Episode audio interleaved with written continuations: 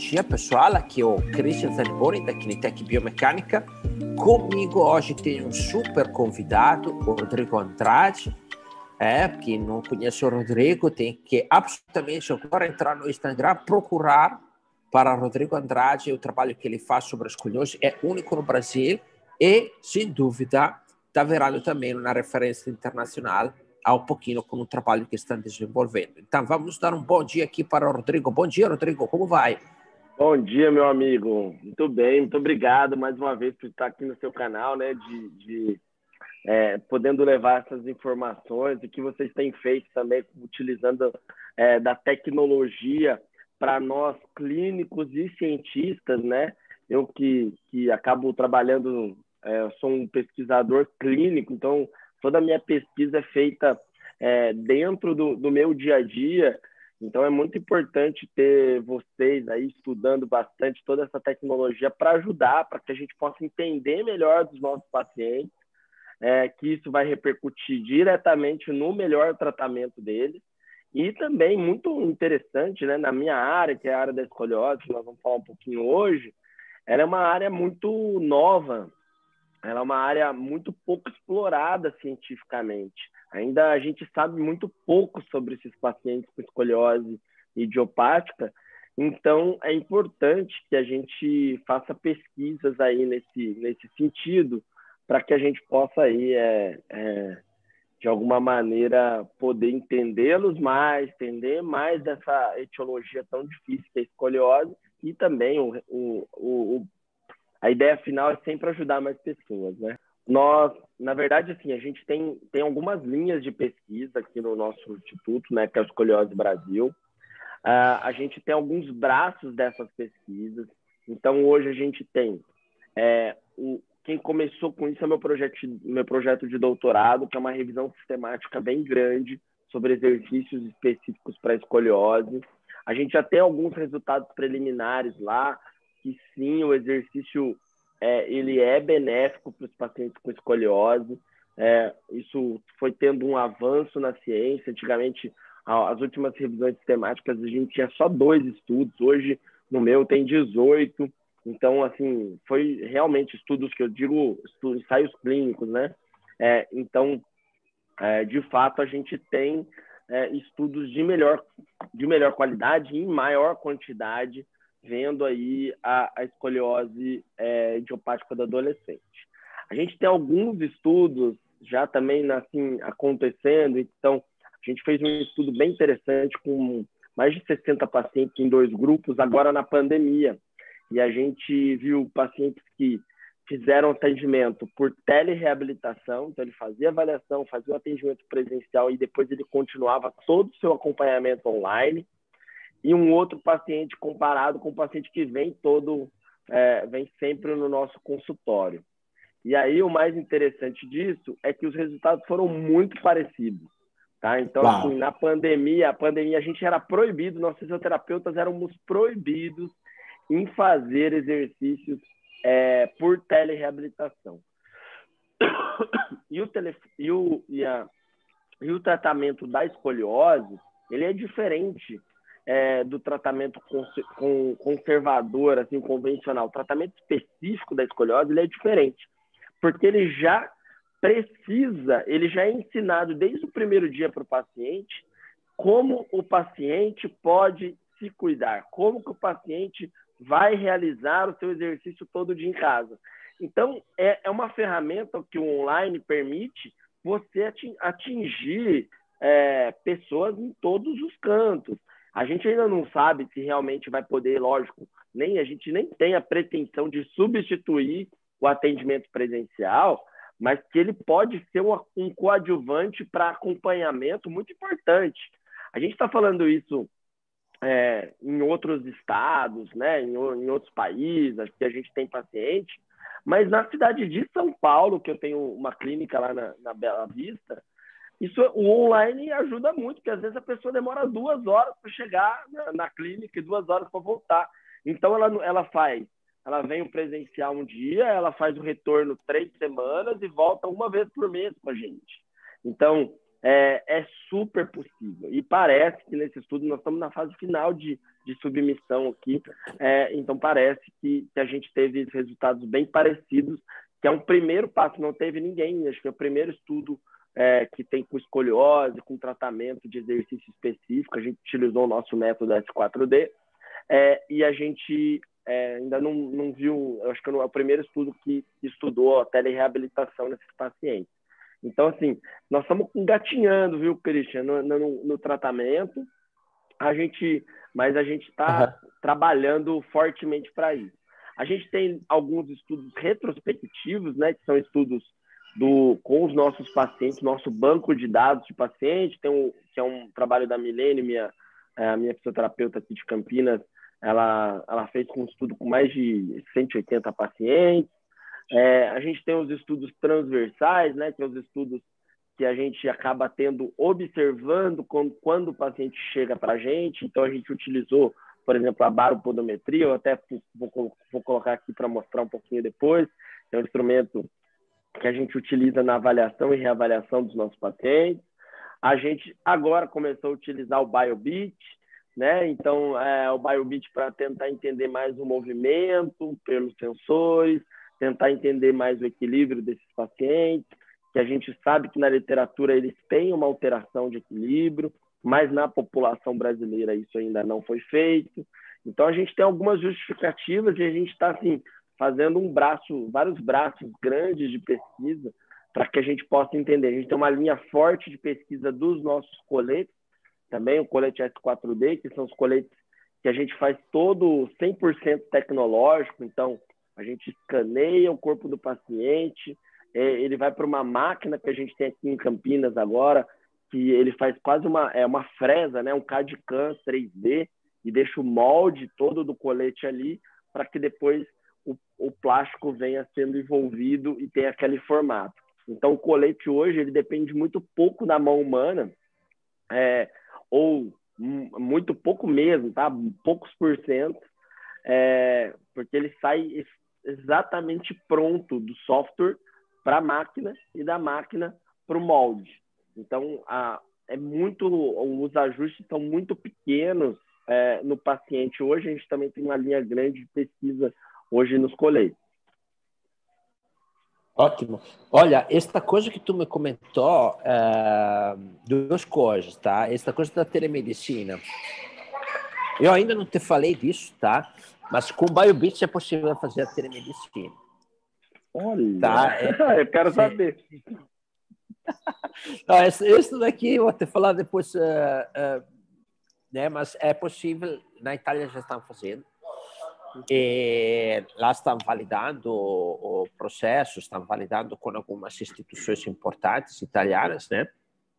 Então, é, é, é uma possibilidade que, que surgiu como necessidade no período da pandemia, mas que provavelmente é uma tendência que vai ficar, porque é justamente para uma série de praticidade. Olha só a questão de São Paulo, olha só a questão de uma pessoa que mora lá no interior, é, e precisa, é, né, tem dificuldade para se deslocar, vir. Olha só a dificuldade de movimentar idosos ou pessoas né, com doenças crônicas que eventualmente não é tão bom né, movimentá-las muito dentro do trânsito, dentro de uma unidade. Né? Então, assim, é uma, uma possibilidade que a gente está vendo que, tem, que agora está validando na Itália. Foi criada a tecnologia o ano passado, foi começado a testar o ano passado lá na Itália e acredito que em breve aqui no Brasil também vamos apresentar, tá?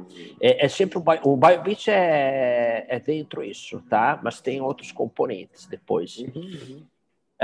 Então, fantástico saber né, que vocês se interessaram em ver se efetivamente a telemedicina pode, né, a, tele, a telereabilitação, vamos chamar assim, né, é, pode dar resultado uh, eficiente, né, é, é, mesmo uh, não tendo aquele atendimento presencial, que a gente sabe que, de qualquer forma, é o, o, o principal, né.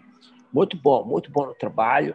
Eu, eu realmente fico sempre impressionado da curiosidade que tu tem de investigar e é criar é criar dados, né? É criar informação uh, baseada com conceito científico. Isso é fantástico da, do trabalho de vocês. Parabéns, é, Rodrigo. Eu, eu acho que eu acho que isso é um, é um, é um, um problema que o fisioterapeuta ainda ele não descobriu que ele tem. Tá? A partir do momento, Christian, que ele começar a entender que muitas vezes aquele o que ele tem de, de dado do seu paciente pode ajudá-lo a entender mais e, e, tratar o seu paciente melhor, ele vai começar a investir mais em equipamentos, tá? Porque eu entendo que a avaliação clínica, o dado clínico ali, ele tem diversos problemas metodológicos e aí de reprodutibilidade, tudo. Então ele acaba não usando aquilo e ele fala: "Ah, então eu não vou, não gosto de pesquisa, deixa isso para lá". E ele perde um, todo esse dado. Agora, por exemplo, a baropodometria, o BioBit, tudo isso que a gente tem, é, ele é muito rápido, né? O resultado é simultâneo. Então, você exportar isso para uma planilha e depois juntar um monte de pacientes parecidos é, é, é simples. E até para mostrar na mesma hora, o meu paciente adora. Isso é uma. Você agrega tanto valor ao tratamento. Quando o meu paciente chega e eu falo: olha, agora nós estamos com esse equipamento chamado BioBit. Ele é super novo, pouca gente está usando ele aqui no Brasil. Com escoliose, eu acredito que ninguém esteja usando. Você vai ser uma das pioneiras. O que, que você acha? Tudo bem depois a gente utilizar, né? Você assina aqui e tal, para a gente utilizar esses dados seus para melhor entendimento do seu quadro e depois a gente a gente publicar isso numa revista e eu te mostro depois como como foi o resultado, tal o paciente adora, o paciente adora, porque ele não está acostumado que o fisioterapeuta, que o médico faça esse tipo de coisa. E o BioBit é muito legal. É, eu, se você de, depois, você já deve ter mostrado aqui, mas nessa live, eu coloquei aqui de uma paciente, ele mostra simultâneo, gente, é na hora, no mesmo segundo, ele mostra lá qual, como que foi o resultado, quanto que o paciente oscilou. Então, é o paciente fala, nossa, então eu ele adere mais ao tratamento. Ele fala, tem lá o risco de queda num adolescente que é normal, né? Fala, poxa, mas eu tô com risco de cair. É maluco na cabeça dele. E aí ele fala assim, ah, o pai, a mãe, ele, realmente, você me deu um dado né, científico aqui, ó, um dado palpável, quantitativo, de que eu preciso fazer aquele tratamento que realmente isso não está tão bom aqui comigo. Então, é uma forma de você mostrar ali, por A mais B, que o, que o paciente precisa aderir ao tratamento. Então, não é só simplesmente, ah, vamos lá, vamos melhorar seu equilíbrio. Tá, mas precisa mesmo? Né? Então, eu tenho gostado muito, é, é só um feedback aqui ao vivo para você, que acho que a gente não conversou sobre isso, mas os meus pacientes têm adorado, assim, é uma coisa, eles eles, é, até, eles ficam até meio impressionados, né? Eu achei muito interessante. Sabe que esta coisa do risco de queda é devastadora? É devastadora. Eu presenciei, uma vez foi incrível para mim, porque o paciente me pediu quatro vezes, mas Tânia, eu estou com risco de queda, mas Tânia, eu estou com risco de queda. Eu falava assim, mas Tânia, eu estou com risco de queda. Sim, está com risco de queda alto. Mas Tânia, eu estou com risco de queda alto. Sim, ele não estava acreditando a isso, entendeu? E, e, depois é, é, o, o, terapeuta, neste caso foi o Josimar, disse que mudou completamente uh, o engajamento do paciente, ao ponto que depois de um ano, o paciente tomava medicamento, né, era paciente com Parkinson, depois de um ano que fizeram um trabalho extremamente persistente, intenso, é, conversaram com a médica que baixou a dosagem do medicamento porque o resultado estava apresentando uma melhoria muito, muito expressiva na marcha, no equilíbrio e tudo, tá? E, e aí, é, isso é um choque, né? Quando o paciente vê que ele tem risco de queda, é um choque. Ele fica assim, como assim, com risco de queda? Porque todo mundo sabe ou escutou de um parente ou um, um parente de um amigo que caiu, fraturou uma coisa e depois é. morreu. É. Então, é, esse daqui é uma coisa que né, apavora, né? Vocês fizeram uma campanha muito legal, né, com relação à parte da, da, da queda, né? principalmente no Sim. idoso ali. É, é, o dia, é o dia internacional, é isso, né? É isso?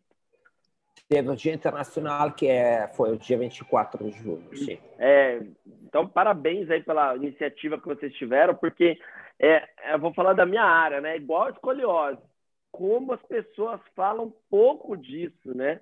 É, é, o risco, os idosos não treinam isso, eles têm, é, tendem a cair, ter né, risco lá de fratura, fratura de fêmur, a gente sabe como isso pode acarretar problemas aí severos e até risco depois no futuro de morte é, é altíssimo, é, principalmente nos idosos mais debilitados ali, quando eles passam por uma cirurgia é, de tão grande porte assim. Então, assim, parabéns, porque como precisamos falar também disso, né?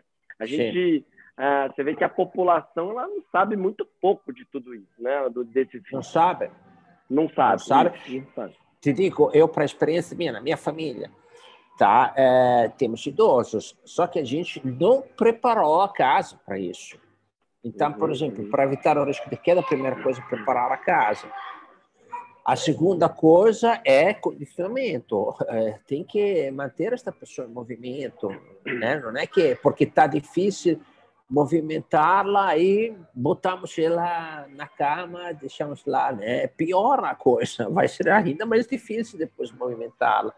Então, assim, é uma conscientização que a gente tem que ter para dois motivos. Um, estamos envelhecendo muito rapidamente a população. Uhum. Dois, o impacto disso vai ser complicado tanto para as famílias quanto para o sistema de saúde e isto vai ser um custo grande para todos. Então, assim, a gente tem que se conscientizar um pouco sobre isso, porque afinal é, é dar atenção aos idosos e colocar eles a se movimentar. É isso aí, não é que Perfeito. temos que inventar ah, alguma coisa diferente. É, então, uma das coisas que a gente tem feito, né, aqui no, no Escolhose Brasil e na, nas nossas sedes, né, como o BioBeat ele é muito prático, eu que faço as avaliações de Campinas e de São Paulo, eu ainda não tenho ele em todas as sedes, mas é um, é um objetivo nosso. É, pelo tamanho dele, pela agilidade, eu levo ele toda segunda, toda quarta-feira para São Paulo quando eu faço as minhas avaliações também, tá? Então, deixa eu só ver porque que não está passando. Agora foi. Então, a gente tem feito, a gente já fazia avaliações de movimento dos nossos pacientes, mas só por foto, tá? Então, acho que é bem interessante, né, que agora a gente tem feito isso e aí eu mostro para o paciente a diferença da rotação, por exemplo, né? Então, assim, ó, 33, opa, desculpa, 33 graus para um lado e 13 para o outro, porque é óbvio, o paciente com escoliose ele já tem uma torção da coluna, então isso faz com que ele tenha menos movimento. Mas quanto? Até hoje, faz, sei lá, 15 anos que eu trabalho com escoliose, eu nunca sabia exatamente quanto, né? Então agora ah. a gente vai ter, vai ter esses dados, tá? A gente pede a flexão e extensão, é normal que tenha muito mais flexão que extensão, mas assim, a gente não sabe se esse paciente vai ter uma deficiência. Ah, Rodrigo, só uma coisa. Rodrigo, só uma coisa. Eu estou vendo um paper aqui de, de barro, é? É, embaixo. Ah, tá. Mas está aparecendo qual para vocês? Aquele com a baropodometria no meio. Ah, tá, tá aparecendo a baropodometria ou tá aparecendo o PowerPoint do, da a baropodometria. É isso, ah. agora estou vendo. Aham, ah, agora estou tá. vendo. Então tá bom, agora ah, foi. Isso, Desculpa. Isso. É porque eu, estou com os dois abertos, então agora foi. Então, é, falando lá na, na Bio, do BioBit, a gente tem feito isso, né? Como ele é pequenininho aqui, olha o tamanho, cabe na palma da mão, a gente tem, eu tenho levado ele nas minhas avaliações. Então, acho que isso é muito legal para quem atende pacientes é, em home care, para quem atende pacientes em várias clínicas, né? Porque às vezes você tem um equipamento tão grande, tão sofisticado, que você não consegue permitir que você leve ele para vários lugares. Então, você precisa do seu notebook mesmo e só do, e do, do, do equipamento que é uma caixinha, porque isso faz bastante diferença. Então, a gente, tinha, a gente sempre fez né, os movimentos dos nossos pacientes, mas a pergunta era quanto né? Eu até hoje eu não tinha essa diferença tão quantificado de uma forma tão específica. Então olha que interessante aqui da rotação, ó, deu 13 graus para um lado e, e 33 graus para o outro, três vezes mais para o outro lado, né? Na flexão e na extensão, a gente sabe, lógico, que a flexão é maior mesmo, mas no paciente com escoliose a gente não tem esse dado tão específico com esse equipamento, então a gente acha que isso vai ser bem pioneiro aí. E nas inclinações laterais, que eu acho que também vai ser um desafio aí, aí depois no futuro eu quero separar. É, tem uma diferença. Sim. E no futuro, Christian, eu, que eu tenho bastante curiosidade, que eu quero te falar, é o seguinte: eu tenho pacientes com curvas em C e curvas em S. Então, é, será que os pacientes que têm curva em C eles têm mais dificuldade, os que têm curva em S, que tiveram essa compensação, eles acabam se equilibrando mais? Eu não sei. Eu quero ver isso no, no, no equipamento Aham. no futuro com dados bem Agora tu tem dados para poder fazer uh, esta investigação, bem legal. E olha uma coisa interessante, tá? Olha também na velocidade uh, que ela teve de um lado do outro, como muda, tá? A velocidade é relacionada ao controle, a, efic efic eficácia, a eficiência, né, uhum, uhum. do movimento. Então, uh, principalmente de rotação um lado respeito ao outro foi a metade da velocidade. Né? Metade, é, metade. É. Ela não, ela teve bastante diferença de, da velocidade, isso eu percebi mesmo, é. quase, todos os, quase todos os movimentos. É, é bem interessante. E, e aí, o que eu acho bem, bem interessante mesmo também é o do, do equilíbrio, né? Porque o, o, equilíbrio ele mostra, né, nesse, nesse gráfico aqui, o quanto que ele tem de oscilação. E, e, assim, é uma coisa muito curiosa, Cristian. Eu tive vários pacientes que eu tive que fazer mais, assim, até três vezes, porque teve gente que conseguiu ficar, tipo, meio segundo. Então, assim, a hora que fechava o olho, parava, parava o teste. Então, assim, vamos. É, assim, isso é uma questão que eu vou ter que relatar na metodologia que eu tive que fazer três vezes, porque questão até do paciente conseguir executar o teste. Porque eu faço teste é. de equilíbrio, assim, mas eu não fazia com o olho fechado, porque o paciente é adolescente, né? Não tem um, um trabalho muito. Você fala, ah, não precisa tanto. Foi, assim, até que impressionante. Pede para fechar o olho com o pé só, dura meio segundo. É, Aqui, uh, ontem, justamente quando o Guilherme falamos desta coisa de associar o teste de equilíbrio também à marcha, tá? Quando tu identifica um padrão de marcha com uma fase de apoio muito, muito exacerbada, aí entra a questão da capacidade de equilíbrio do paciente. E aí tu entra a investigar esses aspectos.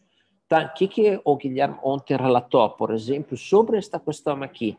Se com olhos fechados ele tem um resultado pessimíssimo, como é o caso que tu relata, que meio segundo não consegue ficar, aí tem, ele tem dependência total da parte visual, ou seja, a parte propositiva vestibular do paciente está pouquíssimo utilizada. E aí tu já tem um direcionamento, trabalhar a propriocepção e, é, eventualmente, a parte vestibular também. Ficou a minha assistente. Bom dia, ah, assistente. Gostei de ver. Já acordou, bom dia. de acordar depois. Então, é bacana esta coisa, né? Que tu antes não estava fazendo esse teste, deparou que tem uma condição ali Sim. que, na verdade, precisa ser trabalhada, né? Fantástico. É, eu sempre fiz o teste por, com a ideia de ver se a pessoa tinha capacidade ou não e se eu deveria ir para aquele caminho. Agora, a nossa ideia é propor um tratamento específico baseado no que deu no teste. Então, a gente deu um salto mesmo no tratamento. Foi muito, muito interessante. E aqui, essa paciente exclusivamente não deu tanto. Mas nessas semanas, eu tenho visto pacientes com oscilações tão maiores. Gente, ó, isso aqui, ó. Eu tenho um paciente que é. praticamente essa aqui ela caiu rapidamente, então ela veio para cá. Mas eu tive pacientes que que faz um, um rabisco de criança ali naquele, naquela bolinha. Isso é o quanto uhum. que oscilou ali, né, no, no, naquele, naquele momento do equilíbrio. Tem alguma coisa que você quer, que você quer falar desse, desse gráfico? Você que entende mais que eu? Olha, é, ela tem uma uma boa área da elipse ali, bem grande, tá? 3.917. O Guilherme está montando uma tabela de normalidade, uma planilha de normalidade. E acredito esse daqui seja uh, sendo que é, mono, é monopodal, ela estava com o olho aberto, né? Uh, mas uh, vocês têm uhum. esse padrão de normalidade por idade? Vocês estão tentando fazer isso por idade? Como é a ideia? Qual é a ideia de vocês? O, o Guilherme tem um grupo controle uh, de uma pesquisa que ele fez, que acredito sejam todos de idade parecida, todos de, de tá. idade, acho, entre 25 e 40 anos, não tenho certeza, tá. mas não eram idosos, né? Era tá. gente em atividade física. É, uh, ele tem um grupo controle, montou os dados sobre aquele grupo controle que ele tem, que é Porque a, a minha ideia, ele... uhum. Porque a minha ideia desse trabalho, né, que já está no comitê de ética, é da gente fazer nas escolas também. Então, depois nós vamos juntar dois, três dias na escola e fazer para parear todos os dados e ter dois grupos. Esse é o meu trabalho daqui a pouquinho. Eu fiz isso com a baropodometria e agora eu vou fazer isso com, com o BioBit também. É, esse, esse é sempre, que daí eu consigo realmente mostrar que eu tive diferença entre sempre, adolescentes na mesma faixa etária, IMC, tudo, comparado com os adolescentes com escoliose. Aí eu consigo mostrar alguma coisa. Ótimo, porque realmente, sabe, o equilíbrio muda, né? Não podemos pretender que um, um senhor de 80 anos tenha o mesmo equilíbrio de um jovem de 24 anos, né? E aí, justamente, sendo que o teu público é bem concentrado dentro de uma faixa etária, é excelente esta tua ideia ali, de montar é, um grupo eu, de controle e um dados é, de controle sobre a Eu, eu na verdade, eu, na Sim. verdade, eu estou fazendo com todos os meus pacientes com escoliose. Eu não restringi só para adolescente, é, porque depois ah, eu pensei assim, vamos... Porque pelo menos com o adulto, se eu não colocar ele nessa pesquisa, o adulto eu comparo pelo menos o pré e o pós dele, pré e pós-tratamento, é uma outra pesquisa, Sim. né? A gente vai ter dois, duas pesquisas, né? Um transversal, que é o paciente que acabou de chegar é, e, e nós estamos vendo ele comparado com o controle lá na escola, e nós vamos comparar os tratamentos após seis meses de tratamento com exercício ou exercício colete. Então, acho que vai ser bem, bem interessante aí. Muito bacana. É, Rodrigo, tenho já duas perguntinhas para ti. Quer que te passe agora ou quer esperar um pouquinho? Pode fazer, pode fazer. Ok. Uh, Rogério Antunes, gostaria de saber se o Rodrigo utiliza algum tratamento associado com RPG, McKenzie e outros. Tá. Hoje a gente utiliza exercícios que são chamados de exercícios específicos para escoliose tá? A SOSORT, que é uma organização multiprofissional, né, uma organização de reabilitação, uma sociedade, ela orienta que os exercícios é, eles tenham que ser específicos para ter resultado para a escoliose. Então, isso é baseado no que tem de evidência científica hoje. Então, por que, que deve ter nesses exercícios? Então, é diferente, não tem nada a ver com RPG, com Mackenzie, etc., o que, que, tem que ter nesses exercícios? Tem que ter uma coisa chamada autocorreção tridimensional, que é o paciente se corrige ele mesmo na frente do espelho, a sua escoliose. Ele tem que ter posturas de estabilização, ele tem que ter educação da família do paciente, ele tem que ter é, correções durante as suas AVDs, ou seja, do dia a dia você também orienta como o paciente se corrige. Então, existem algumas diretrizes para que a gente possa chamar o, o exercício de específico. O S4D, que é o nosso método de trabalho hoje do Escolhas Brasil, que nós estamos fazendo várias pesquisas aí para mostrar né, o, o, o tratamento, ele contempla todas as diretrizes que a SOSORT nos orienta. Então, a gente vai poder considerá-lo como um exercício específico tem a nossa metodologia, que é diferente das demais, mas é, coisas semelhantes, lógico, mas tem, tem bastante diferenças, e, e a gente vai poder falar aí que a gente, é, a gente pode falar que é um exercício específico, porque ele está dentro, de, ele contempla todas as diretrizes da SOSORT. Tá? É, e, você quiser fazer a outra pergunta, você pode fazer, fica à vontade. Tem, tem a outra que é o do Victor Bertolli, que coloca assim: é, tens feito avaliações dinâmica, marcha, subida e descida de escada?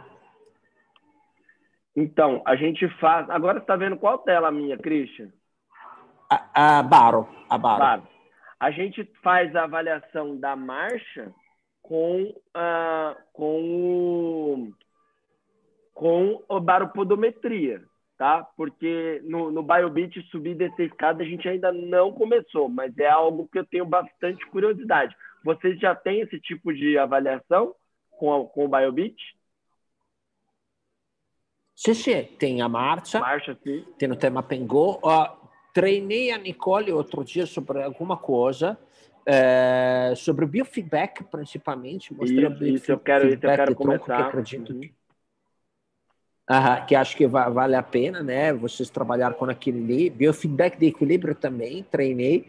Mas tem também um teste de marcha. O teste de marcha é bem bacana da vocês agregarem ali.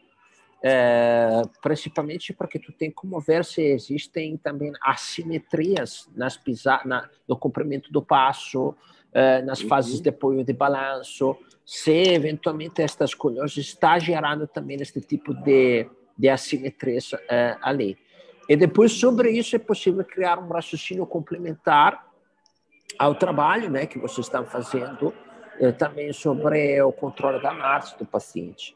Então, é, tem, tem, ainda bastante coisa ali com o BioBit mas, mas subir e descer escada, vocês já, já fizeram? Ou ainda não? Subir e descer escada não fizemos, mas ah. uh, o que, que nós temos ali, eventualmente, uh, não é que subir, mas é, é sentar e levantar da cadeira com o time pengou, que ele vai ah, ter legal. dados também de movimento da coluna com o time pengou. Legal, isso é bom. ver como a coluna se move. Sim. Isso, então, isso é importante. Esse pode ser que a gente. Esse é, é fácil da gente começar a produzir aqui. É, eu uhum. vou te mostrar mais um aqui, só porque daí a gente elucida aí o que, que a gente estava falando. Agora apareceu da Bara. Uhum. Esse a gente submeteu Sim. já um, uma parte para duas revistas, né? dois, dois tipos, mas esse aqui a gente apresentou ano passado. É, ano passado não, acredito que foi esse ano, tô até perdido no, no World, na, no, no WCPT, né, que é, o, que é o maior congresso de fisioterapia do mundo, e a gente mandou um trabalho que a gente fez aqui também no, no Brasil, sobre a influência da postura estática e a pressão plantar nos adolescentes com escoliose idiopática. Então, a gente utilizou a baropodometria, baropodometria de vocês Tá? Nossa ideia era saber se existia alguma mudança corporal aí, se tinha alguma associação lá com a pressão, tentar entender um pouco mais sobre isso, é, o, verificar o efeito da postura estática, de distribuição é, de, de, de, pressão plantar ali na escoliose idiopática do adolescente. E aí a gente fez aquilo que eu te falei que a gente vai fazer aqui. Nós separamos em dois grupos, 50 adolescentes com escoliose idiopática e 50 pacientes com escoliose é, que não tinham escoliose, né? Saudáveis. É, e aí a gente foi lá nas escolas. E aí o interessante é que é um N bem importante, tá? 50 pacientes de escoliose é bem 50 é, caracterizado. É, é uma prevalência pequena de escoliose, né? E aí a gente fez avaliação toda estatística, utilizamos a, toda a questão e a gente encontrou aí é, que eles tinham lá ó, uma condição da pressão é, uma redução ali da pressão plantar, principalmente ali na área do médio pé, tá? Então apareceu ali uma redução da pressão plantar desses pacientes. É, talvez a gente precise é, no futuro nos atentar também à base de apoio desses pacientes, porque eles têm uma mudança sensorial, né?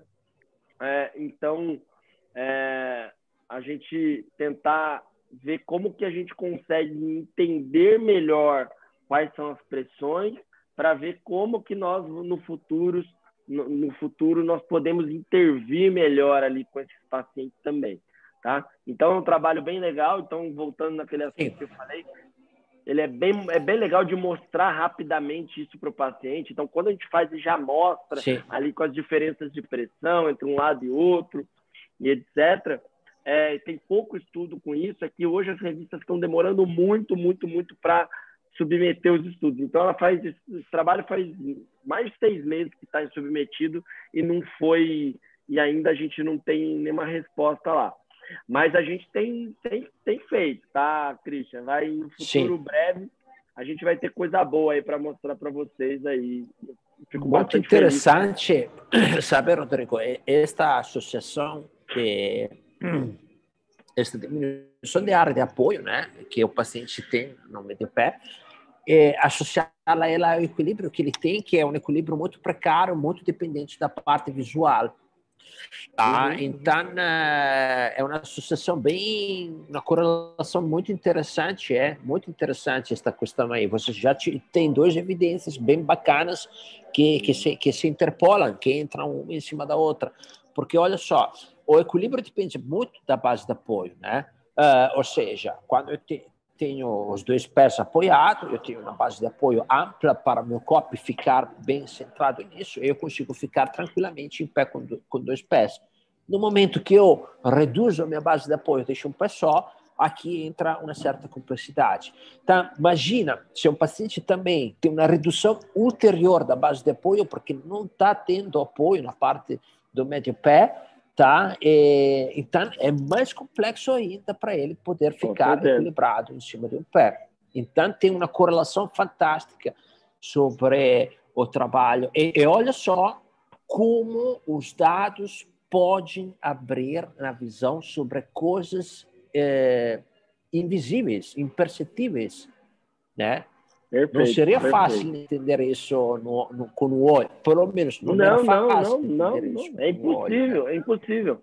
E você vai ver que a gente vai ter no futuro a ideia é casar mesmo esses dois instrumentos, que é o que a gente tem aqui.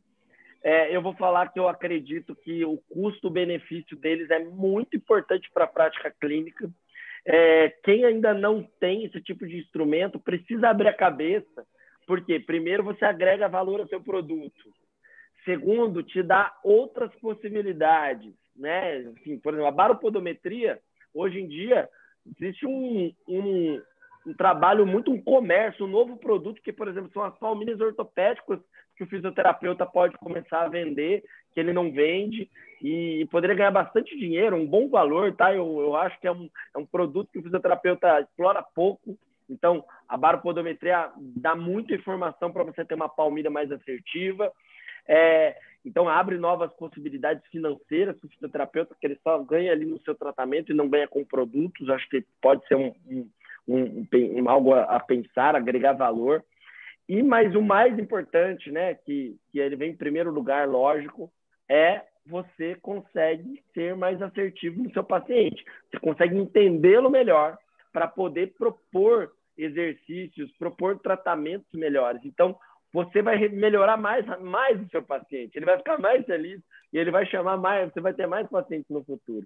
Então, eu acho que é, o fisioterapeuta, às vezes, ele fala, ah, eu quero, vou investir numa coisa que me dá um retorno direto, num curso, numa coisa.